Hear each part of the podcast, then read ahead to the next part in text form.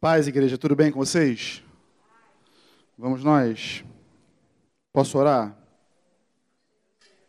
Amém. Pai, eu quero te pedir nessa hora que a tua graça, Senhor, a tua inspiração e que o teu poder, Senhor, ele atue através da minha vida e que eu seja apenas, Senhor, um instrumento daquilo que tu quer falar aqui hoje, daquilo que tu quer comunicar à tua igreja, comunicar a nós. Tu tem total liberdade para fazer segundo a tua vontade, porque o motivo pelo qual nós estamos aqui és tu, Senhor. Não há nenhum outro motivo que nos estaria aqui hoje, senão a tua presença, senão te adorar, senão glorificar o teu nome. E se não, Senhor, cumprir a tua vontade no intento de edificar a tua igreja, pregar a tua igreja, meu Pai. Muito obrigado por essa oportunidade e usa a minha boca, Senhor, no dia de hoje, em nome de Jesus. Amém. Amém. Eu espero ser bem sucinto, bem breve no que eu tenho para falar. Porém, eu espero que o que eu fale aqui hoje traga reflexão. Né? É, a gente sabe que o púlpito, nós temos por isso, que o púlpito ele não forma ninguém. Né? Mas então por que nós seguimos aqui falando, né? É porque a fé vem pelo ouvir e ouvir o quê? A palavra de Deus, né? Eu quero compartilhar com vocês algo que eu já tenho compartilhado nos meus grupos ao longo da semana passada e venho pensando nesse assunto, né? E como eu não vim na reunião semana passada, né, mas eu assisti de casa, é, eu vi que Deus está falando conosco acerca desse tema, né? Que é como diz o meu sogro que né, saiu aqui, ele está passando mal, tadinho. eu falei para ele não fazer isso, mas ele fez, né? Ele falou, o tema hoje é, é sobre obediência, né? Tem que obedecer, são quatro letrinhas. Eu falei, cara, não acredito que ele fez isso, mas ele fez. É, sobre obediência. Cidinho falou sobre isso aqui na semana passada, com muita propriedade. Eu acredito que hoje é, seja apenas uma extensão daquilo que ele falou. Né? Talvez vamos falar do mesmo tema, mas um, com palavras diferentes. Mas eu acredito que é, acho que esse é um tema propício para nós nesse momento, porque é o que está no meu coração, é que eu já estava pensando em falar, né? E eis-me aqui poder falar então, né? Eu venho pensando, vinha pensando desde a semana passada sobre a questão de ouvir a Deus, na verdade. Todos nós que estamos aqui, sem exceção de ninguém, temos sempre um intuito, né, o desejo de ouvir a Deus. Né? Ouvir Deus é o sinônimo de que nós temos intimidade com Ele no nosso relacionamento cotidiano. Né? E nós, ao longo da Bíblia, nós podemos ver né, entender isso na vida desses homens que dedicaram as suas vidas em ouvir a Deus e trazer direção ao povo, em pregar, em ensinar. Né? Mas nós também nos deparamos com algumas situações é, no que se refere a ouvir a Deus. Porque existe o ouvir a Deus, você ouve o Senhor, já me disseram que eu não posso sair muito daqui. Puxa vida, é difícil. É, você ouve a Deus e tem um outro, uma, outra, uma outra parte, né? Porque só ouvir, ouvir traz fé. Mas você precisa fazer o quê? Obedecer o que o Senhor fala. Não é isso? E aí é onde normalmente mora o problema. Porque você fala que ouviu a Deus, né? Teve fé para ouvir e ouviu, mas você não teve fé para obedecer, era melhor não ter ouvido. Era melhor ter ficado porque Deus não leva em conta o tempo da ignorância, né? Diz a palavra. Então, se tu fosse ignorante acerca do assunto, você poderia passar batido. Mas agora que você sabe, não andou, isso acarreta um, um problema, né? E ouvir a Deus é sempre muito bom, porque a vontade dele não é boa, perfeita e agradável. Assim que a Bíblia fala. E a minha vontade? A minha vontade também é boa, perfeita e agradável. Para mim, não para você. Pare e pensa. Eu ouvi o Franco, eu, longe de mim querer é, desdizer o Franco, né? O Franco fala que se a vontade de Deus é boa, perfeita e agradável, a nossa é o quê? Imperfeita, ruim e completamente desagradável. Sim, de fato. Mas eu quero dizer que a minha vontade também é boa, perfeita e agradável para mim, para minha carne, para o meu eu. E ela só é boa para mim e para mais ninguém à minha volta. Por isso, às vezes a dificuldade em se ouvir a Deus e realmente obedecer e praticar aquilo que Ele nos manda. Porque nós ficamos sempre lutando entre a nossa vontade e a vontade de Deus. Paulo fala isso com muita propriedade em Gálatas 5. Né? Mas eu não vou usar esse texto como pano de fundo, não. Eu quero usar alguns exemplos é, práticos para a nossa vida, né, exemplos funcionais para a nossa vida, é, no que se refere à obediência. Na verdade, esse Jim falou sobre obediência aqui semana passada. Eu gostaria de enfocar um pouco mais nas consequências da desobediência. São muito profundas. Eu vou usar como um pano de fundo é, a história de Jó ou de Jó, de Jonas, né? A história de Jonas. É, Jonas é um livro pequeno, né? Quatro capítulos. Você lê ele em 20 minutos. E acho que todos nós conhecemos a história de Jó, pelo menos a maioria. Mas eu vou dar uma parafraseada aqui nela para poder falar com você. Jó, ele. Isso aí, só para saber se estavam ligados. Todo mundo entende. Glória a Deus. Jonas, ele ouviu a Deus. Jonas tinha um chamado, era um profeta, ouviu a Deus no seu chamado. E qual foi o chamado de, de Jonas? Vai até Nínive, né? E prega lá para aquela cidade, porque a sua maldade, o seu pecado chegou até mim. E aí eu vou, se eles não se arrependerem, eu vou acabar com eles. Jonas obedeceu? Em parte. Ele levantou, né, ele saiu, levantou e, e foi, mas ele foi para o outro lado. Ele estava em Jope e aí, vamos dizer, ele estava na freguesia e em vez de ir para Taquara, ele foi para Tijuca. Mais ou menos isso, né? Quer dizer, um pouco mais distante, mas então ele foi para o sentido oposto, achando que poderia, que poderia se esconder de Deus, achando que poderia fugir de Deus, né? A gente sabe hoje que isso é impossível, né? O salmista fala, né? Se estiver mais profundo a mim, tu ali estarás, os céus tu me acharás, enfim. Não tem como fugir de Deus nem da sua vontade, principalmente quando nós estamos cientes dela, né?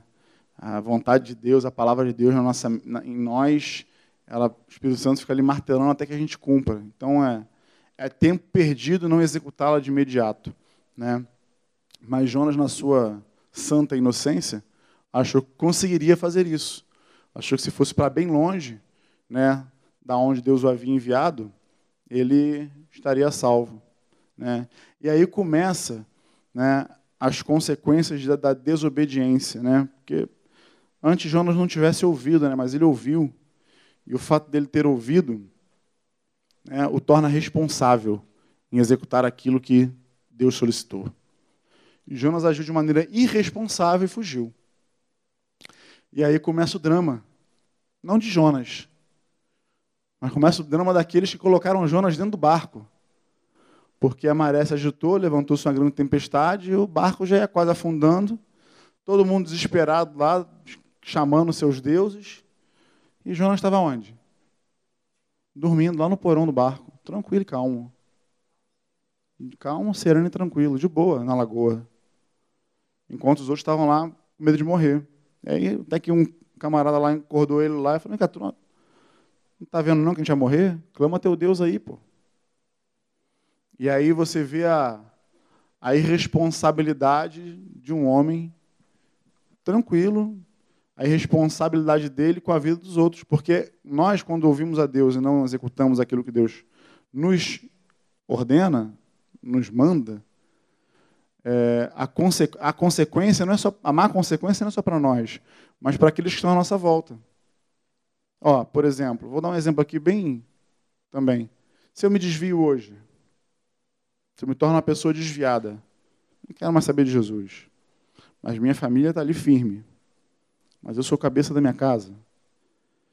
Quais as consequências que isso acarretaria na vida da minha família? Muitas más consequências. Muitas, muitas delas. Né?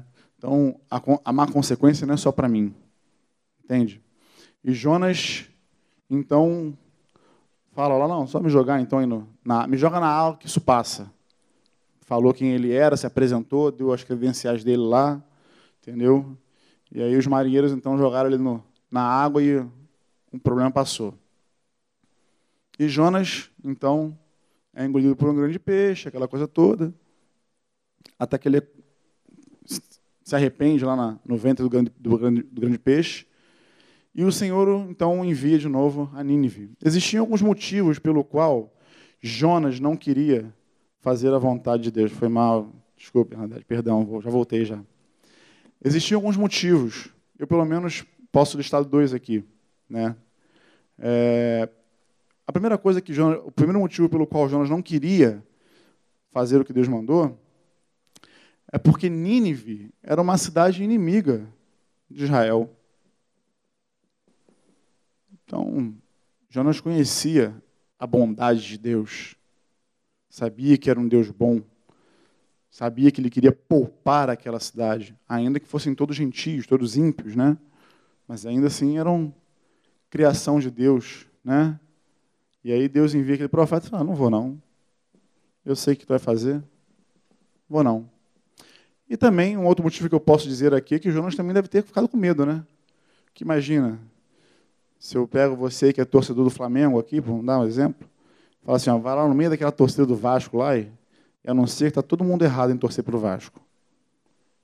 você ia temer um pouquinho, né? Mas, pô, não é, ainda com requinte de crueldade. Vai com a camisa do Flamengo. Aí ia ficar um negócio complicado. Eu não vou falar do Fluminense, porque o Fluminense não faz mal para ninguém, né? Então, não é assim. Então foi mais ou menos isso que Jonas teve que fazer. Ele teve que percorrer a cidade inteira numa jornada de três dias, anunciando: ah, daqui a tanto tempo Nínive será subvertida, daqui a quanto tempo. Há quem diga, né, os estudiosos falam que ele passou assim meio que. Ó, se arrepende aí, ó. Se arrepende aí vocês, entendeu? Meio, meio mal-humorado, entendeu? Temeroso.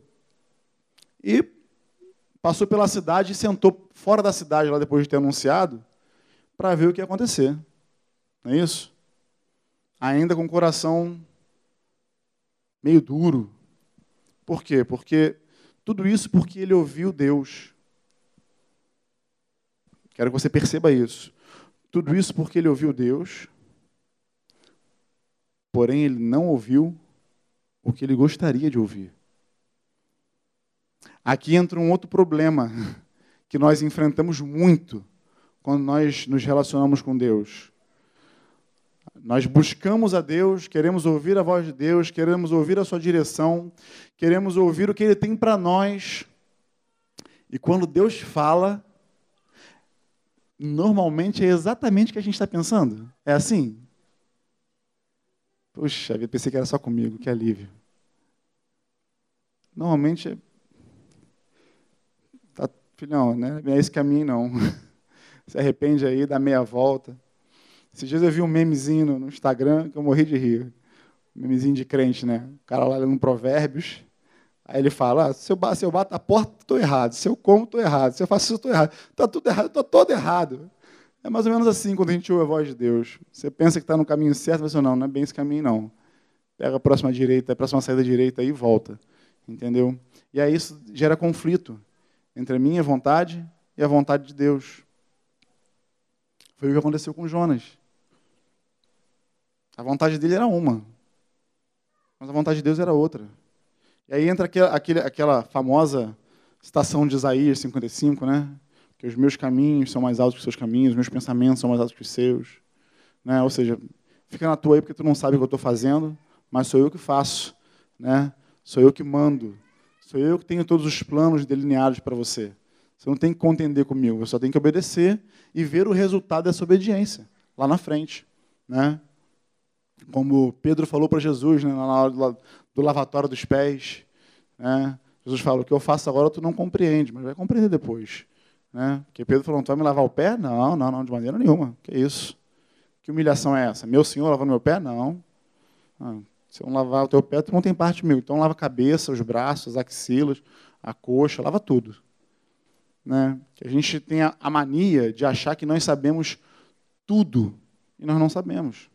O que nós precisamos entender é que nós precisamos de obediência. O que Deus requer de nós é, é eu não posso requerer isso da minha esposa. Ó, a Bíblia fala que eu sou responsável por ela, sou cabeça dela, que ela tem que ser submissa a mim como ao Senhor, entende? Mas eu não posso requerer dela uma obediência incondicional, porque eu sou homem e eu sou falho. Então, essa obediência incondicional entre nós não existe. Existe uma obediência, existe um, um, respeito mútuo, existe tudo isso no relacionamento. Mas se eu me desvio, vamos dar um exemplo aqui hipotético, eu me desvio, ela engravida eu mando ela abortar. Poderia isso acontecer? Então, não, né? Então, a obediência incondicional entre nós não existe. Mas a obediência a Deus, ela é incondicional. Assim como o seu amor por nós deve ser a nossa obediência a Ele. Ela, incondicional aqui, que não impõe condições. Deus falou, tenho que obedecer. Simples assim. Né? E aí o resultado de Jonas foi que ele sentou lá fora da cidade para ver, porque acredito eu, e tem algumas pessoas também que eu já ouvi que também pensam dessa mesma forma, mas é uma linha de pensamento, não quer dizer que seja isso, tá? É o que eu acredito. Você pode ler a Bíblia e ter, ver o que você acha, mas acredito eu que Jonas queria ver o circo pegar fogo. Assim, vou ver agora, olha lá, Sodoma e Gomorra, né? Vou ver vários meteoritos caindo do céu, vai queimar esses miseráveis tudo. Quero nem saber. Preguei de qualquer jeito mesmo, falei, ah, se arrepende de todo mundo. Só que Jonas não contava que a pregação dele chegou ao ouvido do rei lá. Né? E aí até as vaquinhas fizeram jejum, tadinhas. corta a grama delas, corta o pasto, corta tudo, porque a gente precisa se arrepender. Então, desde os animais até o mais alto do escalão de Nínive, jejuou, buscando arrependimento. E encontraram arrependimento. Né? E Jonas ficou assim, deveras entristecido, né? mas como ele estava sentado do lado de fora da cidade, né, o sol batendo na, na moleira, né, no quengo, Deus levanta o quê? Uma plantinha lá, uma boboreira, né? Fala, né? É, as, flores, as folhas fizeram sombra para Jonas. Aí pelo menos ele se sentiu mais aliviado, se sentiu com a alma mais refrigerada, né? Poxa, que alento, que coisa maravilhosa. Que o sol agora não me queima. Mas no dia seguinte, Deus mandou um bicho lá e puf, a planta morreu. E ele ficou indignado com aquilo. Teve misericórdia da planta, que ontem não existia, que agora morreu. E aí, aí Deus falou: Bom, você está assim as lições de Deus para nós. Né? Você está assim por causa de uma planta que você não teve trabalho nenhum de plantar, de regar, de, de, né, de, de cuidar, e que ontem não existia, mas nasceu e hoje morreu. E aí? Eu não vou ter misericórdia de 120 mil almas que não sabem discernir o que a mão direita faz da mão, da mão esquerda? Né? Então, as consequências de nós ouvirmos a Deus é que nós devemos estar muito alinhados com a vontade dele. Né? Muito bem alinhados. Por quê? Porque as consequências de não obedecê-lo é você terminar como um Jonas. Ou, vou usar um outro plano de fundo, se vocês me permitem, como o jovem rico. Vamos agora para o Novo Testamento, pegar um exemplo do Novo Testamento. É, eu gosto muito da história do jovem rico. E eu estava parando para pensar, eu nem falei isso no grupo caseiro, eu acho, mas depois pensando, né, que a gente fica pensando no assunto, caramba, vou falar para vocês jovem rico lá, todo mundo também conhece a história dele, né? Mateus 19, Lucas 18. Na verdade, Lucas faz questão de dizer que esse jovem rico, ele, ele era jovem, porém era um homem que ocupava um cargo de um alto cargo na sua época, né? Alguma, alguma coisa entre governador, príncipe, ele é chefe de alguma coisa. Então, ele não era ele não era só quando a gente pensa assim, um jovem rico. Aí você pensa em um jovem rico, você acha que de repente sou eu jovem, né? Jovial, rico. Não, não sou. Nem rico, nem jovem. Mas ele era jovem, porém ele exercia um cargo de chefia, de grande importância na sua época. E aí ele pergunta para Jesus, ó, de novo, aqui, o nosso desejo intrínseco de ouvir a Deus, de ouvir uma direção para a nossa vida.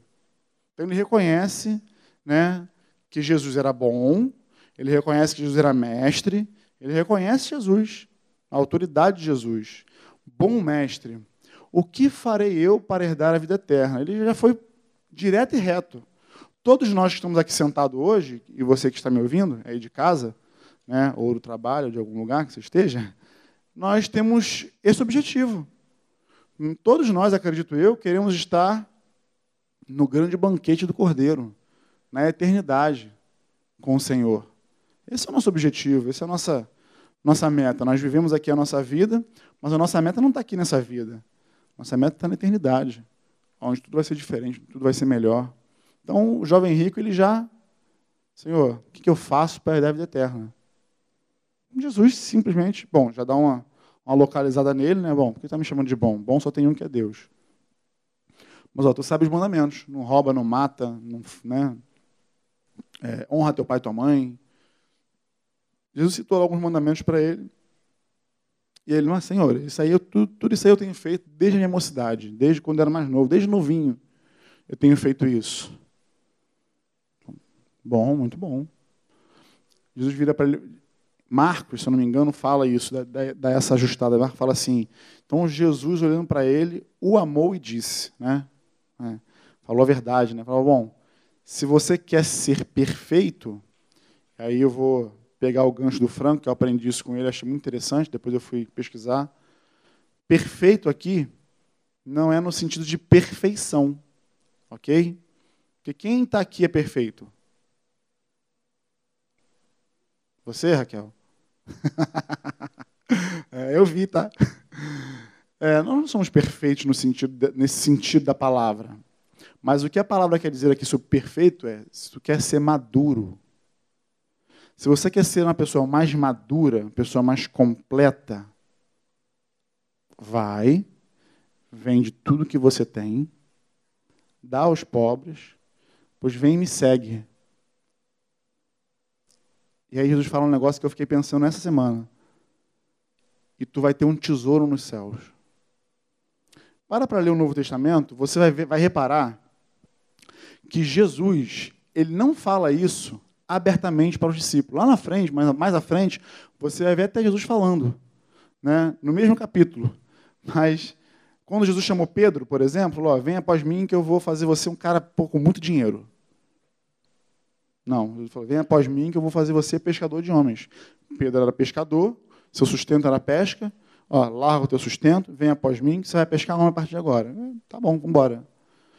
Mateus, né? Estava lá na coletoria de impostos, mal visto pra caramba pelos judeus, pelos seus irmãos. Jesus olhou para ele, vem. Estava lá trabalhando, era coletor de impostos. Largou, foi seguir Jesus. Jesus não, não chegou lá, ó, assina um contrato aqui, se você me seguir, você vai ter uma rentabilidade X, eu vou te dar Y, você vai ter um salário tal. Jesus não falou isso. Mas para esse jovem rico, e única vez que eu vejo na Bíblia ele falando isso, abertamente sobre um tesouro, sobre uma riqueza. Obviamente, estava falando de uma riqueza espiritual, uma riqueza eterna, né, que todos nós vamos alcançar. Mas para esse jovem rico, ele é como se ele estivesse falando a língua dele.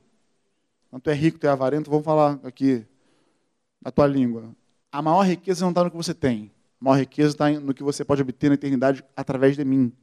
Então, abre mão disso aí, vende tudo, que isso aí enferruja, a traça leva, sair, se a bolsa cair, tu perde, enfim. E vem adquirir uma riqueza que você nunca poderia imaginar. E aí, o jovem rico, até onde eu entendo, aqui até onde eu posso perceber, eu acho que ele não ouviu essa parte.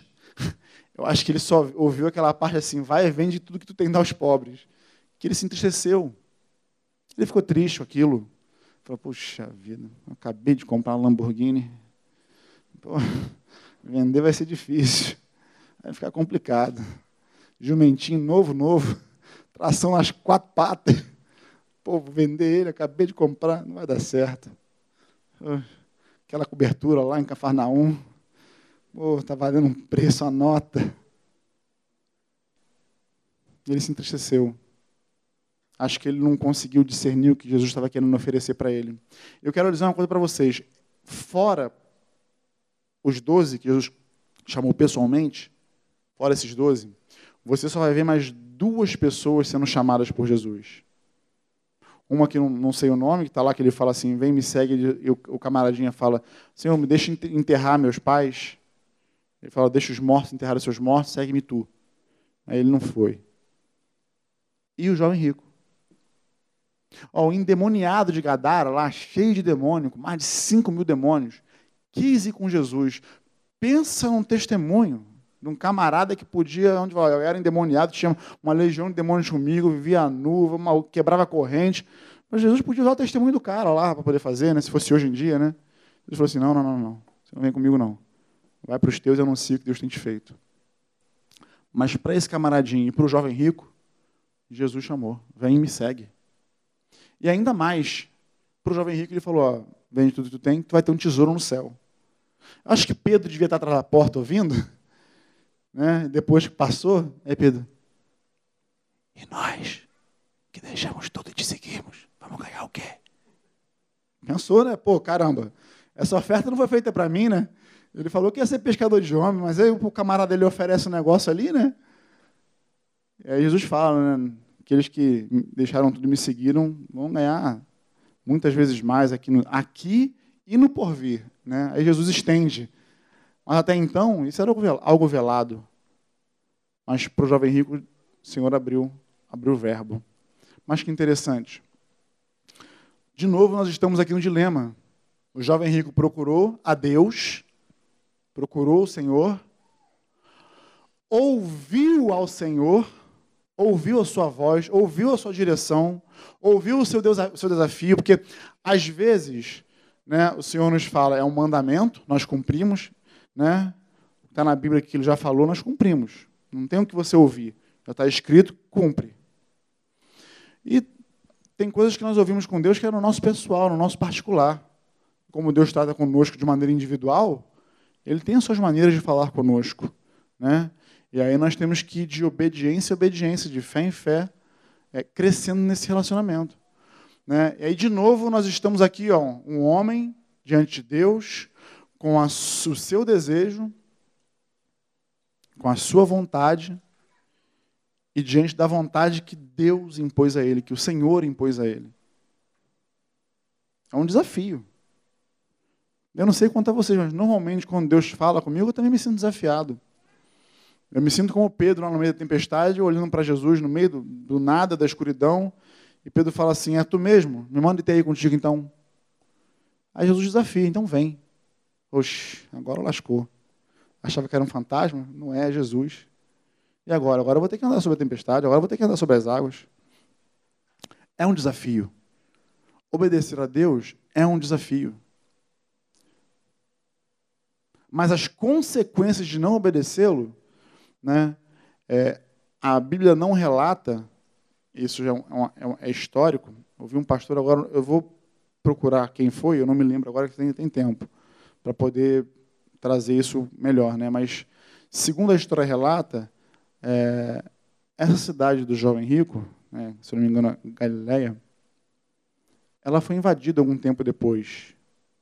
Foi saqueada. Ela foi tomada. O que aconteceu com o jovem rico?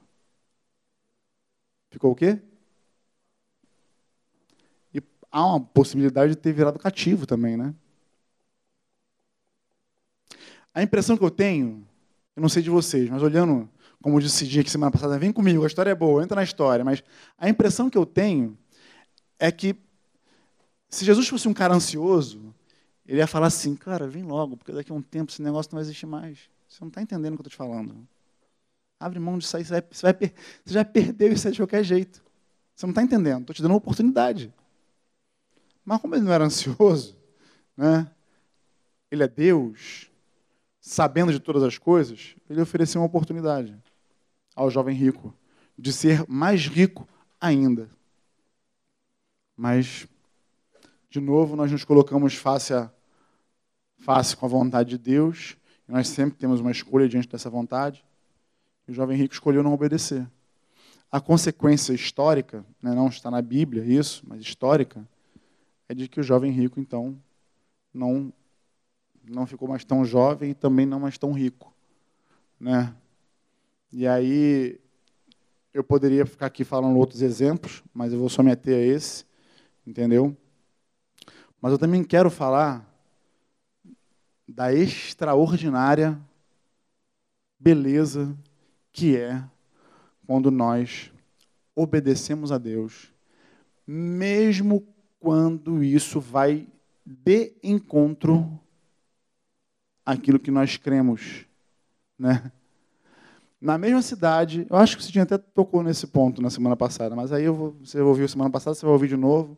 Vou falar igual o apóstolo, né? não me canso de falar as mesmas coisas, porque é para proveito vosso. Então você vai ouvir de novo. Mas na mesma cidade, aonde estava aonde estava Jonas, não Jó, Jope, estava também, muito tempo depois, um homem chamado Pedro. Pedrão, que arrancou a orelha do soldado, falador, mas já transformado pelo Espírito Santo mas estava orando na casa de certo Simão Curtidor. Eu não vou ler não, tá, para poder ganhar tempo. Essa história está em Atos. E aí ele está lá orando. E aí o que acontece? Quando ele está orando lá na, no terraço, lá na cobertura. Ele tem uma visão. Né? A visão de um lençol sendo baixado com os animais assim que os judeus normalmente, né, normalmente não, os judeus não comiam naquela época, eram animais considerados impuros para os judeus. E Pedro, judeuzão, né, judeu raiz, é a segunda vez que eu vejo Pedro negando Jesus. Que a visão vem, aí vem o Senhor e fala assim: Pedro, levanta, mata e come. Aí Pedro, não, de maneira nenhuma. Jamais colocarei coisa impura na minha boca. Está negando de novo, Senhor, meu Deus. Você não aprendeu a primeira vez. Pedro, levanta, mata e come. Não consideres impuro aquilo que eu purifiquei. Não é assim que o Senhor fala? O Senhor está falando ali um enigma. Eu até então eu também não teria entendido nada, entendeu? Tá bom, comida. Eu, eu, bom, do jeito que a galera me conhece aí, eu falo, bom, liberou geral, vamos para churrascaria. Mas o Senhor estava falando de algo que iria, algo maravilhoso que aconteceria. Maravilhoso para mim e para você. Tem algum judeu aqui dentro? Não? Então, se todos nós somos. Desculpa, gente, perdão. Poxa vida. Vai que tu me arruma. É. Então, fora o Luizinho, que é judeu, da tribo, da tribo que tu é? Aí, o cara esqueceu até a tribo que ele é, meu Deus. Não. Então, todos nós aqui somos considerados, éramos considerados, somos gentios, né? como os gregos eram considerados na época. Né? E aí, olha que interessante a beleza da obediência. Bom, Pedro cria numa coisa que ele foi ensinado desde pequeno, sobre a questão dos alimentos. Porém, o Senhor já dá indícios a ele de que ele teria então que fazer algo que não era conforme a fé dele. Né? Quer dizer, Jesus ele veio quebrando os paradigmas né? da sua época. E aí, logo um tempo depois, vem o quê? Duas pessoas procurando por Pedro. E aí, ó, tem dois camaradas aí. Um anjo também falou com Pedro, né? tem dois caras aí, vai com eles e não duvida em nada. Acho que o Senhor, para garantir, né, falou assim: eu vou mandar um anjo poder notificar o cara, porque o bicho é tão torrão que é capaz de falar: não, não vou, não vou, não vou, não vou negócio de ímpio aí, de carne de porco, não, não rola. Mas aí então foi um anjinho lá, ó, vai com eles lá e não duvido de nada, tá? Porque sou eu que estou no comando. Então teve um reforço aí. Mas ainda assim, Pedro poderia querer duvidar, querer. Mas ele escolheu obedecer. Tá bom. Vieram os caras, ele foi. Para onde que ele foi? Para casa de Cornélio. Cara gentilzão, né, lá da, Império Romano era um homem justo, né, orava, dava esmolas, né, na época que se fazia lá. Era um cara justo.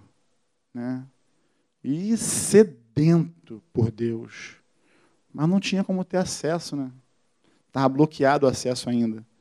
Só os judeus tinham essa, esse acesso ainda. Né? E aí Pedro já entra na casa do cara, meio assim, com o pé, olhando. Vocês sabem que não é lícito um judeu entrar na casa de um gentio. Né? Já se justificando. Porém, é, tinha visão, um anjo aqui, ali, acolá. Eis-me aqui, né? Foi tão interessante, porque eu ouvi esse Dinho falando isso, e depois lendo, eu também tive a mesma impressão. Ele, Pedro começava a falar, começou a pregar, e no meio da pregação, puff, foi todo mundo batizado com o Espírito Santo. Assim, é como se Deus falasse assim, bom, tá bom até aqui, você já falou, já falou precisava, cala a boca, agora é comigo, daqui eu assumo. Entendeu? E olha que interessante.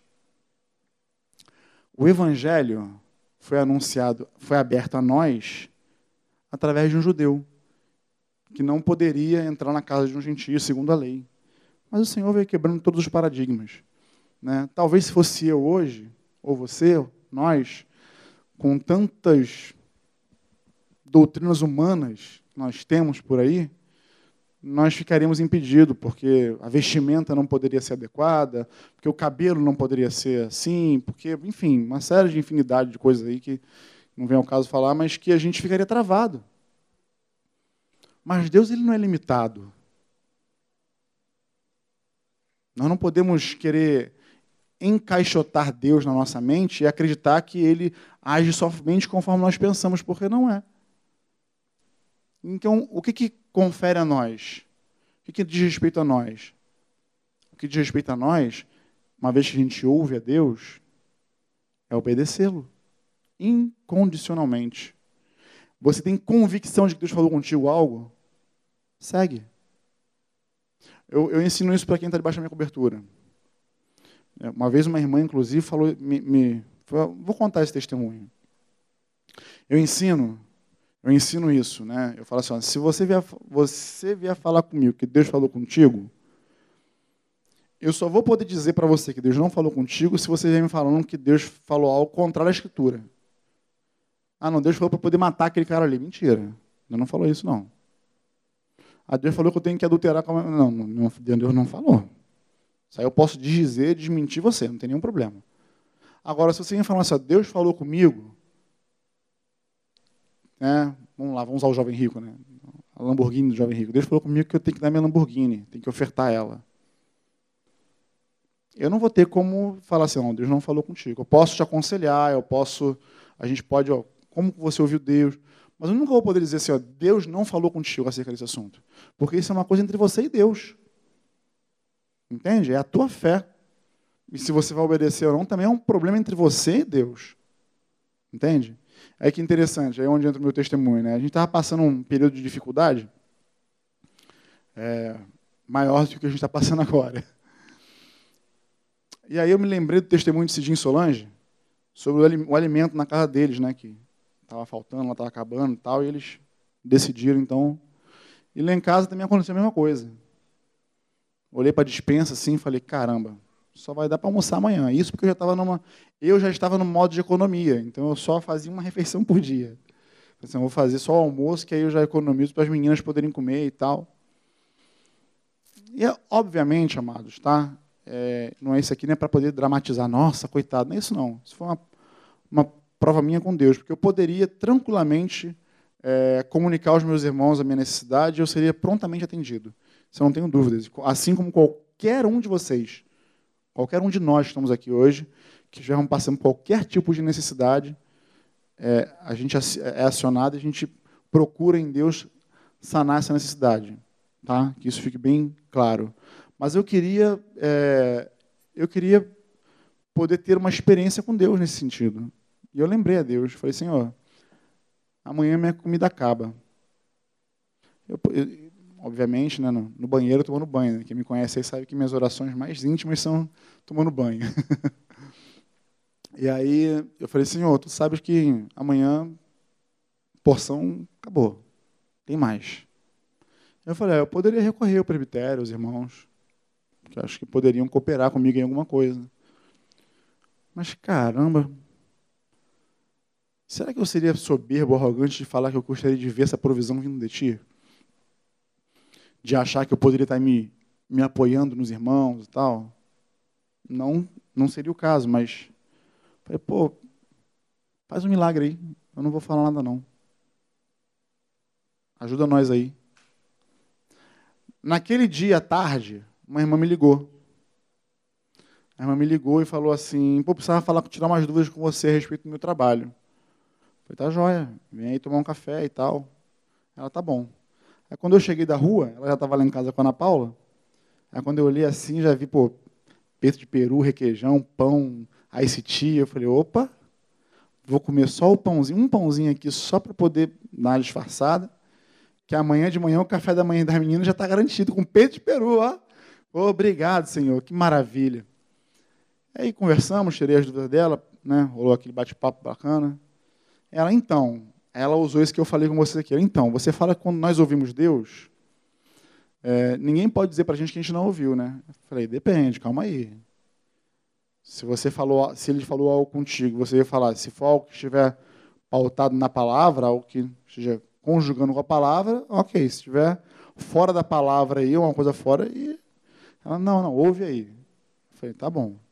Então, é, Deus falou comigo para te entregar isso aqui. Aí pegou um dinheiro assim e botou na mesa. Aí eu, eita. Aí também quem me conhece aí melhor também sabe que eu sou bom para caramba para receber as coisas, né? Dá é com a gente mesmo, né? Daí a gente tira a roupa do corpo e vai, vai dando, não tem nenhum problema. Agora, para receber, ou oh, que tratamento, o orgulho aflora na hora. assim, orgulho, assim, não, mano, que isso? Não tinha nada na dispensa, só tinha um pote de Nescau. Nem leite tinha para fazer Nescau. Tinha que comer Nescau na colher. Misericórdia. Eu, não, amada, que isso? Pô, não, que aí Ana Paula já me olhou assim, aquele olho da de olha, vê bem o que você vai fazer. Vê bem se você orou. Eu compartilhei com ela, você orou. Tipo, não, tá bom. Não. Aí eu todo constrangido, sabe, com o rabinho entre as pernas, assim, sabe? Ah, amém, amado. Aí fui espiritual, né?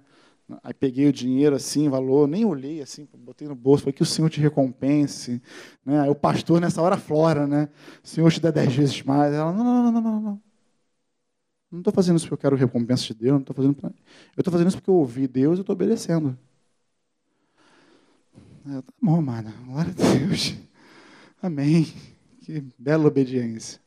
Né? E foi bom, porque eu já peguei o dinheiro, já passei para a mulher, falei, vai na feira, vai no mercado, já compra, já e Deus proveu. Deus proveu, Deus usou o meio dele de prover. Deus ouviu uma oração. Né? É, ele ouve a nossa oração. Isso é fato.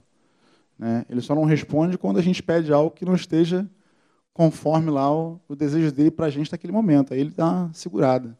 Né? Porque a gente precisa ser perfeito, precisa ser maduro, precisa ser completo. Né? Eu queria hoje, então, deixar esse recado com vocês acerca da obediência acerca de nós sermos fiéis àquilo que o Senhor tem falado conosco. Né? Eu pude ouvir esse dia semana passada através do YouTube, falando sobre obediência. E essa semana, então, eu complemento, né, trazendo esses exemplos. É bem possível que nós tenhamos exemplos na nossa vida acerca da obediência. Eu tenho exemplo na minha vida acerca da, da obediência com Deus. Na verdade, acerca da minha desobediência com Deus. Né? E não foi nada agradável, né? E normalmente é assim, normalmente ela vem é, é, de encontro à nossa vontade, ela conflita com a nossa vontade, né? E aí o que nós precisamos fazer? Nós precisamos nos aproximar de Deus, nós precisamos... É, não é clichê, não é algo é, é, é simples, eu quero dizer, né? Parece tão óbvio, nós precisamos nos aproximar de Deus, mas você precisa ter ciência de quando, conforme você aproxima de Deus, Quanto mais perto de Deus você está, menos de você você vai ter. Compreende isso? É como se, quando a gente se converte, as pessoas vão falando para a gente, nos ensinando que a gente tem que abrir mão de algumas coisas. Né? Ao longo do, do, da caminhada. Né? Ninguém, quando eu me converti, ninguém falou assim, agora, a partir de agora você vai ter que parar de ser um cara pornógrafo. Você vai ter que pegar as suas revistas lá, de, as suas Playboy lá e jogar tudo fora. Ninguém falou isso comigo. Cidinho não falou, Solange não falou minha sogra, que na época não era minha sogra, né?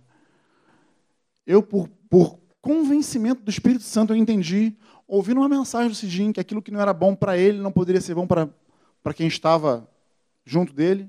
Eu falei, caramba, aquele negócio é bom para mim então. Joguei fora. amigo meu até na época, não, então me dá, pô, tem uma coleção tão grande. Eu falei, não, jovem, o que é bom, o que não é bom para mim não é, pode ser bom para você. Aí peguei lá, joguei tudo fora. Mas ninguém me falou isso, ninguém me ensinou. Entende? E aí nós precisamos ter o um entendimento de que a nossa obediência a Deus ela precisa ser incondicional. E aí, quanto mais de Deus, quanto mais de Deus eu tenho, menos de mim eu vou ter.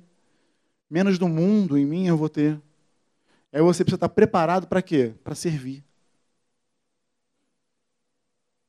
Que aí, conforme você aproxima de Deus, você percebe que a sua vida aqui ela é pautada no serviço aos santos. De que maneira você vai poder servir? Mas aí isso aí já é um outro tema, é uma outra história, é um outro, uma outra pregação, um outro ensino, enfim. Mas que nós possamos nos aproximar de Deus e obedecê-lo de maneira incondicional. E que nós também possamos aprender com pelo menos esses dois exemplos. Eu poderia citar Saul também. Poderia também citar Elias para vocês, em alguns aspectos. Né? É, Elias, por exemplo, o chamado dele passou quando ele resolveu fazer a vontade dele. Cidinho falou aqui do que Elias fez no Monte Carmelo. Vocês estão lembrados? Da restauração ao altar? Lembra? Pô, pregação forte, eu já vi essa pregação dele algumas outras vezes. Pregação, esse, esse tema é fortíssimo. E quando você olha aquele homem cheio do fogo de Deus, fazendo o que ele fez, ele botou para correr 400 profetas, mandou matar todo mundo. Ele promoveu um avivamento na cidade. Ele trouxe, deixou claro, ele trouxe, deixou claro que Deus era o Deus de Israel, o Senhor Deus de Israel. Não era Baal. Mas olha que interessante, quando a mulher lá do, esqueci numa, Jezabel. Quando Jezabel ouviu falar do que aconteceu, falou que ia matar ele. O que, que ele fez? Ah, sebo nas canelas, pé de pano. Para onde ele foi? Para uma caverna, se esconder. Deus mandou ele para lá? Claro que não. Foi por causa do sentimento dele, do medo dele. Aí é, Pedro aí Deus fala assim: O que, que tu está fazendo aí, Elias?